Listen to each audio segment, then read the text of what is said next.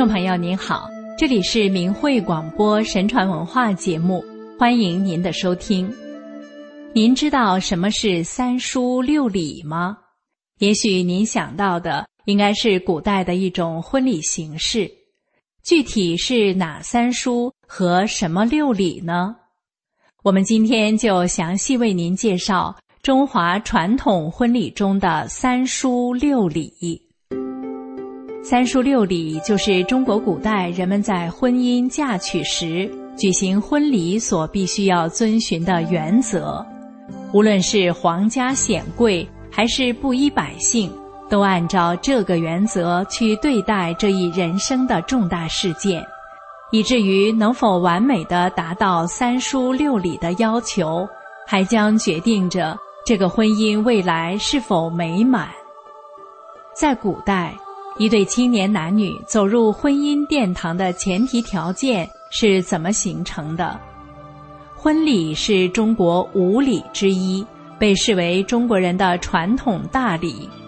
在《礼记·婚义》中记载：“婚礼者，将和二姓之好，上以示宗庙，而下以继后世也。故君子重之。”古人认为，结婚的终极目的就是传宗接代，所以男女在结为夫妻之前有无感情并不重要，女人有无资格进门才最重要。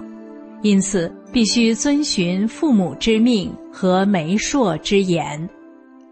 《诗经》有云：“娶妻如之何，必告父母。”孟子中也说道。不待父母之命、媒妁之言，钻血隙相窥，逾墙相从，则父母国人皆见之。所以，过去的一对男女如果没有得到父母同意和媒人的说和而结合，是不被社会所认可和重视的。在父母之命和媒妁之言中。父母之命尤为重要。一对夫妻，父母之命是决定能否迎娶这位女子的第一道指令。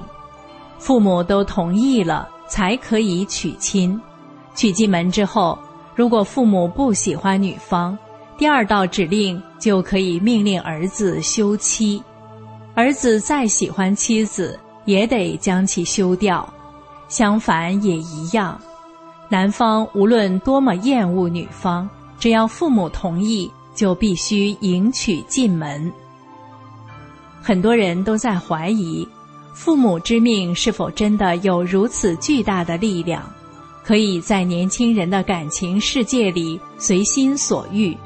但事实就是这样，在《礼记·内则》里记载：“子慎疑其妻，父母不悦，出。”只要父母不高兴，就可以命令儿子休妻。那么，什么是媒妁呢？在古语中，媒妁为谋卓，谋也，谋合二姓者也；卓者，斟酌二姓者也，就是考察男女双方是否般配，并可以婚配的中间人。《史记》中有段文字。女不娶媒而自嫁，非吾种也，乌吾氏。这句话是战国时期举太史角所说。他的女儿没有经过媒妁之言，就私自嫁给了当时正在逃亡的齐国太子法章。尽管后来法章回到齐国，成了齐襄王，举太史的女儿也顺理成章成为王后。但举太史始终不能认可女儿没有媒妁之言的婚姻，宁愿与其脱离父女关系，也不因为女儿是皇后而托大借光。这样看来，媒妁之言得以存在的真正作用是联系两个氏族的利益，使得双方利益的联系公开化和合理化。缺少了媒妁之言的姻亲。也自然少了一份合情合理。这样的利益联盟势必会受到质疑和反对。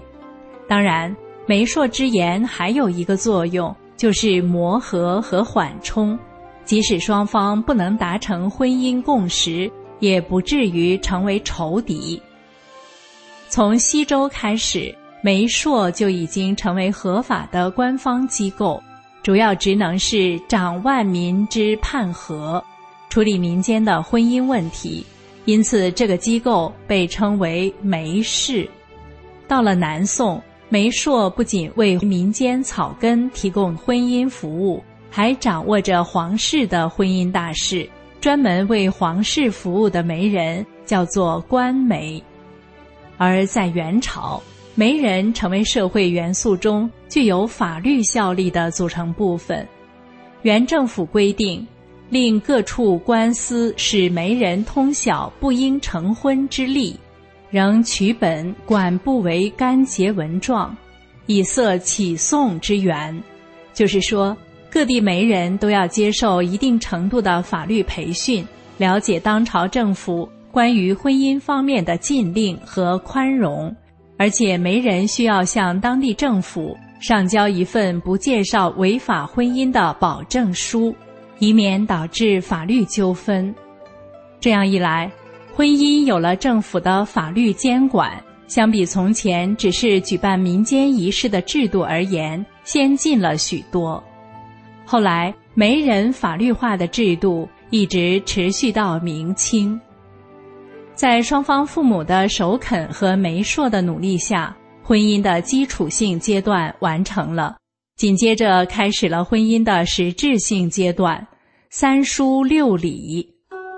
从西周婚礼仪式形成以来，三书六礼就成为古往今来的仪式经典，是具有历史价值的民俗文化。所谓三书，是指聘书、礼书、迎亲书。聘书是定亲时所写，算是订婚契约。礼书是在过礼时呈给女方，上面写着礼物的数量和名称；迎亲书则是正式迎娶新娘时的文书。所谓六礼，是指纳采、问名、纳吉、纳征、请妻、亲迎。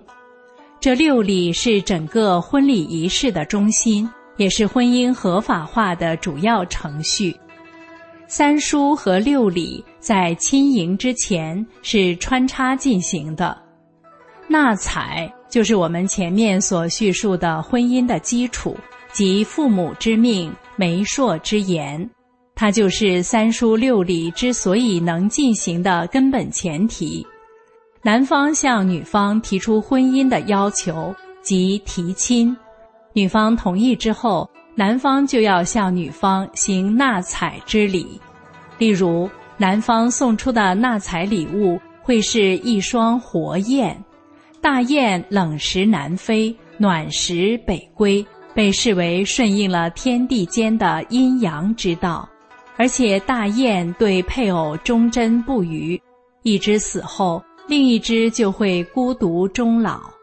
纳采送燕，就是表达一下顺应阴阳自然、对婚姻忠贞不二的美好心愿。问名其实问的不是女方的名字，而是生辰八字，需要女方八字与男方相合，才可以成婚。问名之后是纳吉，这是相当于订婚的环节。男方需要将问明之后的吉利结果告知女方，并亲自拿着礼物到女方家中签订婚约。这时的礼物多是一些首饰、器物、绸缎等，表示不久的将来正式迎娶女方。紧接着的就是纳征，男方要在这个过程里将所有聘礼都送到女方家。礼节比较繁琐，之后女方要退回聘礼中的一部分，或是重新买礼物送给男方，又或者是送出女方亲自为男方裁制的衣衫鞋袜。聘礼和回礼的数量通常为八样，也多有着吉祥如意的名称。第五个环节是请期，顾名思义就是男方算出结婚的佳期，请女方过目。这个环节虽然不复杂，却十分有趣。中国对吉日向来十分的考究，婚丧嫁娶都要挑选吉利顺遂的日子。但是古来占卜结果总是随着占卜方法变化，十个占卜师就能算出十个不同的吉日。后来推行阴阳五行算法，占卜的结果误差就小了。推算吉日主要是避开一些大凶之日，甚至还要避开一些不吉的年份。请期过了，就是最热闹的亲迎。新郎迎娶新娘入门，行合卺之礼，享百年好合。这个过程最为繁杂。新郎要御车至新娘家中拜见女方父母及所有亲戚。新娘上车之前，新郎要绕着车马转三圈，然后先行回府。新娘由亲人陪伴，在后跟随。新娘送亲的车马。都是女方自备，成婚三个月后再由男方亲自送回，被称作返马。值得一提的是，婚礼的一些细节，比如夫妻拜堂，拜堂之堂是在唐朝形成的，在此之前，夫妻行礼都不在堂上。再者是夫妻对拜之对拜，古礼中女方先拜，男方回礼。四次之后礼成，这叫对拜。夫妻洞房之中要喝合卺酒，卺是指一户两瓢，夫妻双方一人一半，用来盛酒叫做许。慢慢的，许从锦简化成酒杯，但礼仪还是一样。男方喝完后要将酒杯倒着放，表示男尊女卑。顺应阴阳。随着人们生产和生活速度的加快，六礼便逐渐缩减。北宋变成四礼，南宋则变成了三礼，并一直沿用到明清。但无论六礼被如何缩减，其男尊女卑都不曾改变。从六礼的第一个环节开始，男方便一直占据主导、主动地位。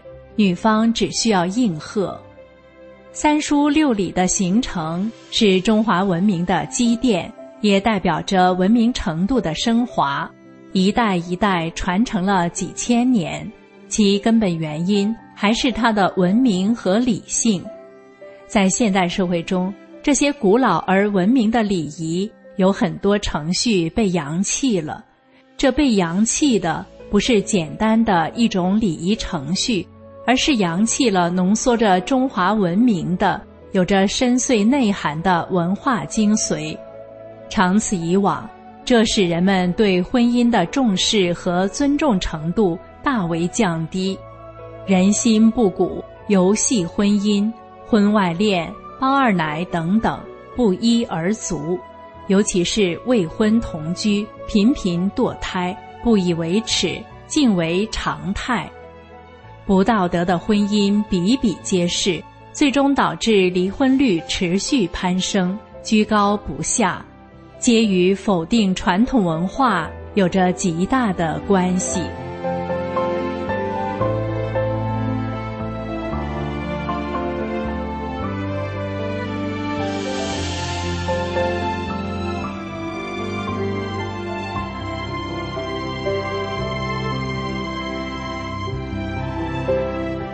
听众朋友，听了我们上面关于中华传统婚礼中的三书六礼的介绍，比较一下，您觉得现代人和古代人的婚姻哪个更文明和理性，更符合天道呢？好，今天的节目就到这里，感谢您的收听，我们下次时间再见。